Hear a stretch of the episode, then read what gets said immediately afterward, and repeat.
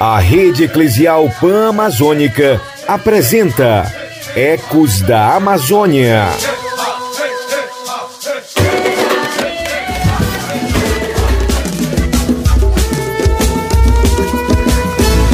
Punhos erguidos aqui, de braços dados até o fim. Liberdade é arte que triunfa e voa.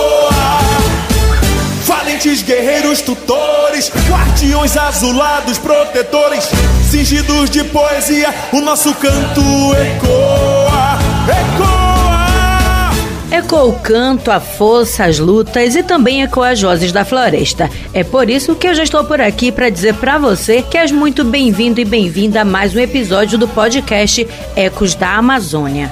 E atendendo ao chamado para ecoar, que vamos continuar falando sobre o documento de Santarém.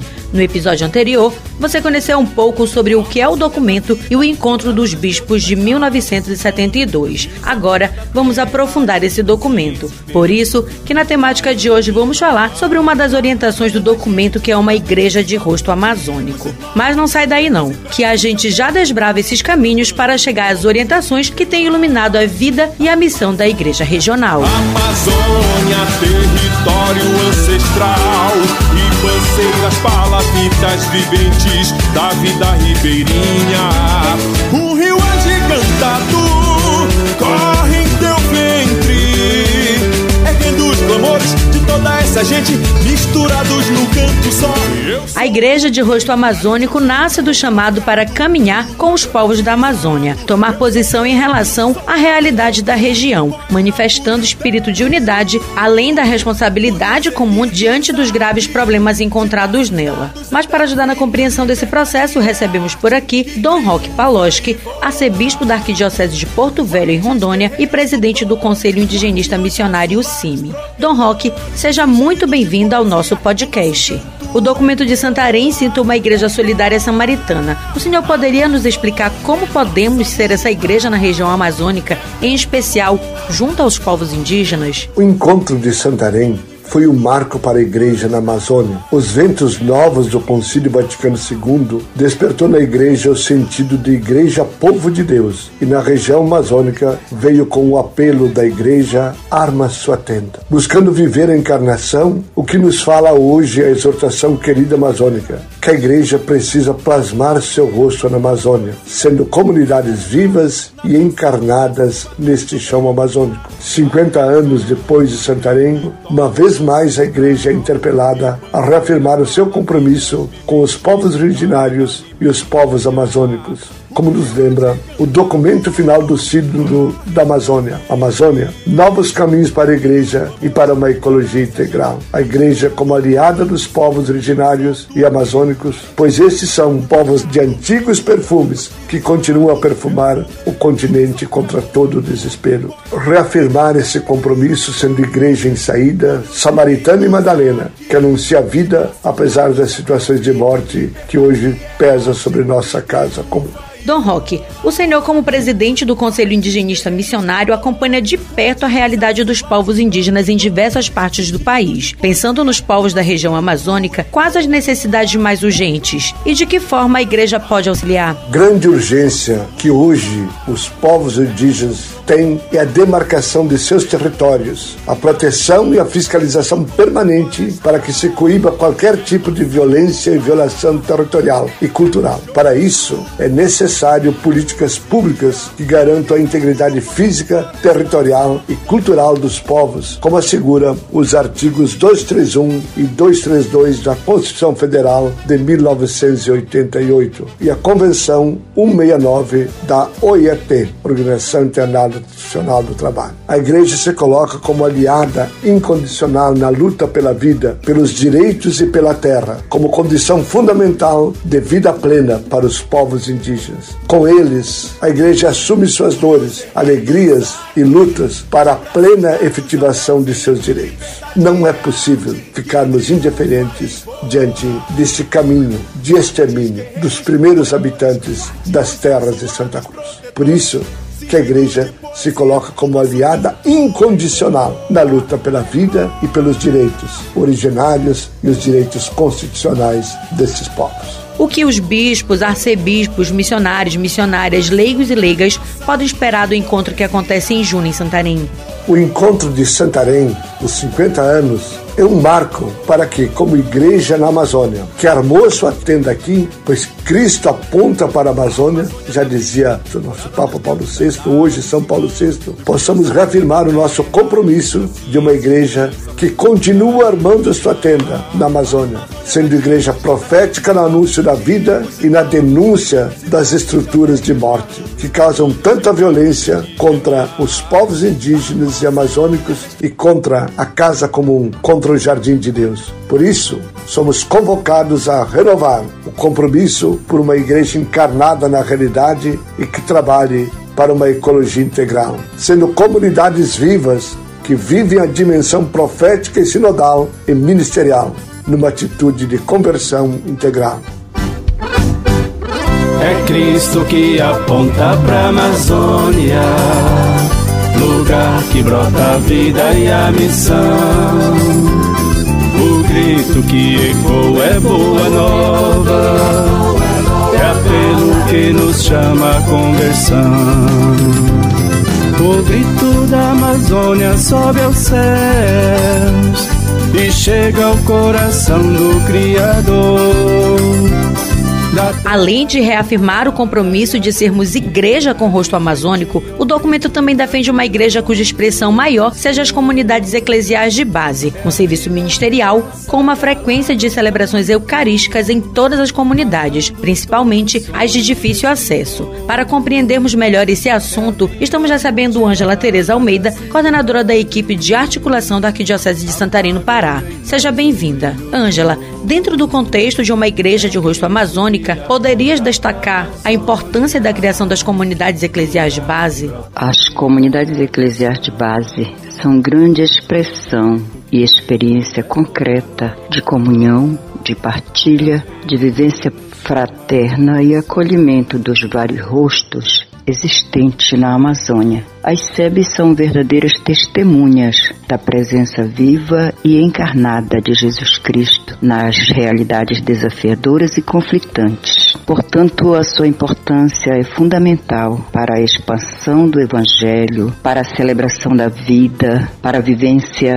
e prática da solidariedade e da partilha. As SEBs são lugares do encontro com a palavra, com os irmãos e irmãs, também são celeiros de lideranças e são sementeiras da justiça e do profetismo neste chão amazônico. Este chão tão machucado, sofrido e cobiçado. As sebes são uma igreja profética que chega na casa, que chega na roça, que chega no lago, na beira do rio, na floresta, para levar não só uma mensagem de paz, de esperança, mas para dar voz e vez às pessoas que estão excluídas, que estão machucadas e muitas das vezes sem esperança. Então as SEBs são esse lugar fértil de vida nova, de esperança, de coragem e de compromisso profético com a vida, com a justiça, e com a paz. São de fundamental importância para a vivência como fraterna, para a vivência comunitária e também para ajudar a buscar a justiça e a liberdade que todos nós anseiamos. A região amazônica é diversa de culturas, povos, línguas, culinária e outros. Ângela, como as formações podem auxiliar nos serviços pastorais em lugares de difícil acesso? A formação de lideranças da nossa igreja na Amazônia, com certeza ela deve ser adequada a cada cultura, a cada costume, a cada povo. E eu penso que deve levar em conta todas essas realidades existentes. Porém, é de essencial importância que a formação seja uma formação continuada, seja uma formação permanente e bem organizada no sentido de calendários, qualidade da formação, para que todo mundo possa ter acesso. Então, eu penso que é de fundamental importância para o avanço da pastoral da nossa igreja aqui na Amazônia e, com certeza, levando em conta todas as realidades, todas as culturas, diferenças que existem, mas é de fundamental importância que a formação seja adequada a cada situação, a cada realidade. Há 50 anos, deu-se início a essa caminhada para uma igreja em saída. Quais os desafios para se ter essa igreja, a qual cita o documento de Santarém? Poderias destacar também os avanços? Os desafios que encontramos ainda são muitos. A maneira de adentrar nas diversas realidades ainda é um grande desafio. As distâncias geográficas, a disponibilidade para assumir a missão, já que todas as pessoas elas precisam garantir o sustento de suas famílias. E neste caso, o serviço feito nas comunidades é na base do voluntariado, então acaba faltando tempo para dar conta de todas as coisas. Um outro grande desafio é uma tendência de voltar ao passado, ao passado de uma igreja sem profetismo e sem compromisso com a vida. Ainda também é muito crescente a adesão a uma fé separada da vida, que se cala, que se conforma com as injustiças, com as mentiras, com tudo de errado e de ruim que existe na sociedade. Mas nós temos grandes avanços. Eu posso enumerar alguns deles: o surgimento e a organização de comunidades eclesiais de base, comunidades missionárias que formam suas lideranças com clareza da sua missão, do seu objetivo e com esse espírito missionário capaz de assumir uma igreja, ser igreja. Outro grande avanço é a partilha dos serviços que são realizados através de vários ministérios existentes. E ministérios esses assumidos por leigas e leigos, pais e mães de famílias, jovens, mulheres destemidas que assumem corajosamente a missão. Um outro grande avanço é a formação das lideranças. Na nossa experiência, a formação da liderança tem sido uma questão permanente.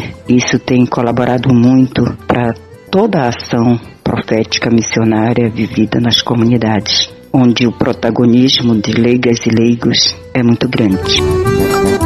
Vou levando a bandeira da vida, eu vou. Vou pra festa bonita da vida, eu vou. Vou levando a bandeira da vida, eu vou. Vou pra festa bonita da vida, eu vou. Vem meu povo de artistas para a festa animar. Crianças e adolescentes nesta festa vão brincar. Gente idosa, povo afro, tem muito que partilhar. Quem possui deficiência e quem sofre dependência, tem muito que ensinar. Vou levando a bandeira da vida, eu vou. Vou pra festa bonita da vida, eu vou.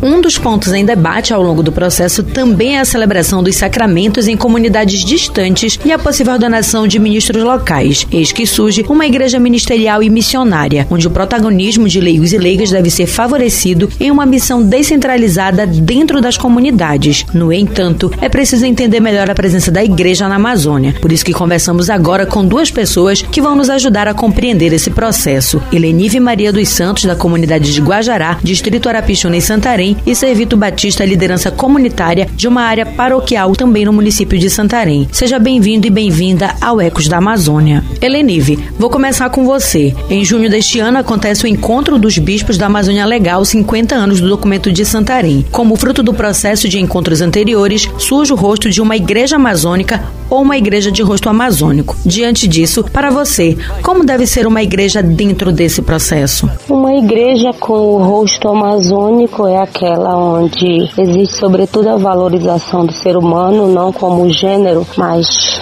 como o grande protagonista dessa história, envolvendo homens, mulheres, envolvendo o clero, envolvendo os leigos e leigas, religiosos e religiosas, com suas contribuições de acordo com as suas realidades. Dessa forma, até o Papa Francisco faz o apelo para que tenhamos uma igreja sinodal. Nesse sentido, a Amazônia rica de muita inteligência, muitas capacidades, envolvendo pessoas, homens e mulheres, pode de crescer e evoluir cada vez mais e, sobretudo, também em prol do bem comum, fazendo laços, firmando cada vez mais a certeza de que precisamos construir uma vida melhor nesta rica Amazônia, onde existe uma diversidade de seres a ser preservado, a ser cultivado ao mesmo tempo, mas resgatado também de um grande sistema de morte que está aí cercando todos nós. E para você, Servito, qual a importância de investir em formação de leigos e leigas para o protagonismo da vida religiosa na Amazônia, levando em consideração a dimensão geográfica da região e suas peculiaridades? A importância de preparar bem as lideranças para que elas possam atuar nas suas comunidades com mais segurança, conhecimento social, cultural,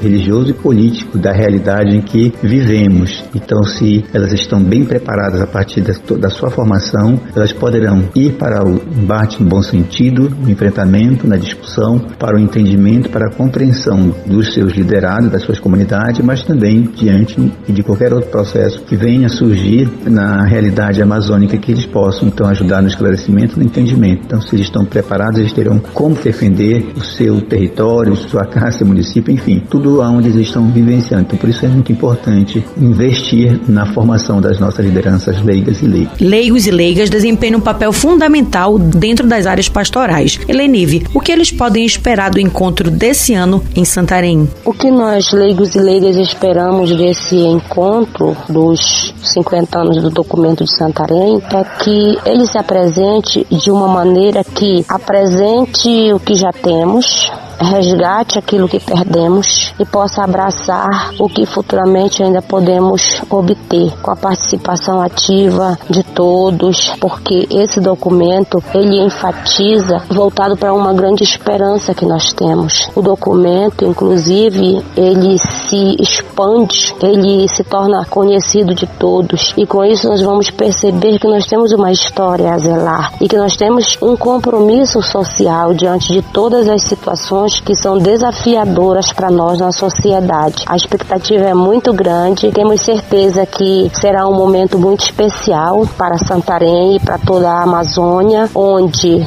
nós teremos uma resposta positiva com a participação de várias pessoas envolvidas e dos nossos pastores representando as nossas arquidioceses, porque eles são sabedores da realidade de cada um. Nesses campos, nessas matas, lagos e garapés. Rios, planaltos e serras, planícies e vales vou anunciar. No lombo de um belo cavalo, de barco canoa, de remo na proa, atender teu chamar.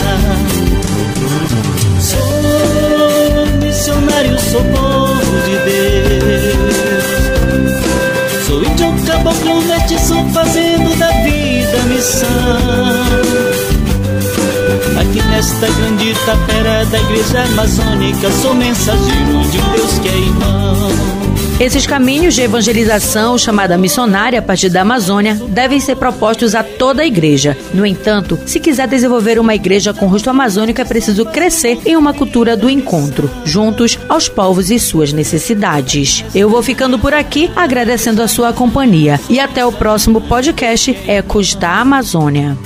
Jesus Cristo, nosso guia, animou nosso caminhar. Nos aponta o caminho certo e de braços abertos vem nos ensinar. E é preciso fazer opção pelo irmão peregrino que foi esquecido e por ele lutar.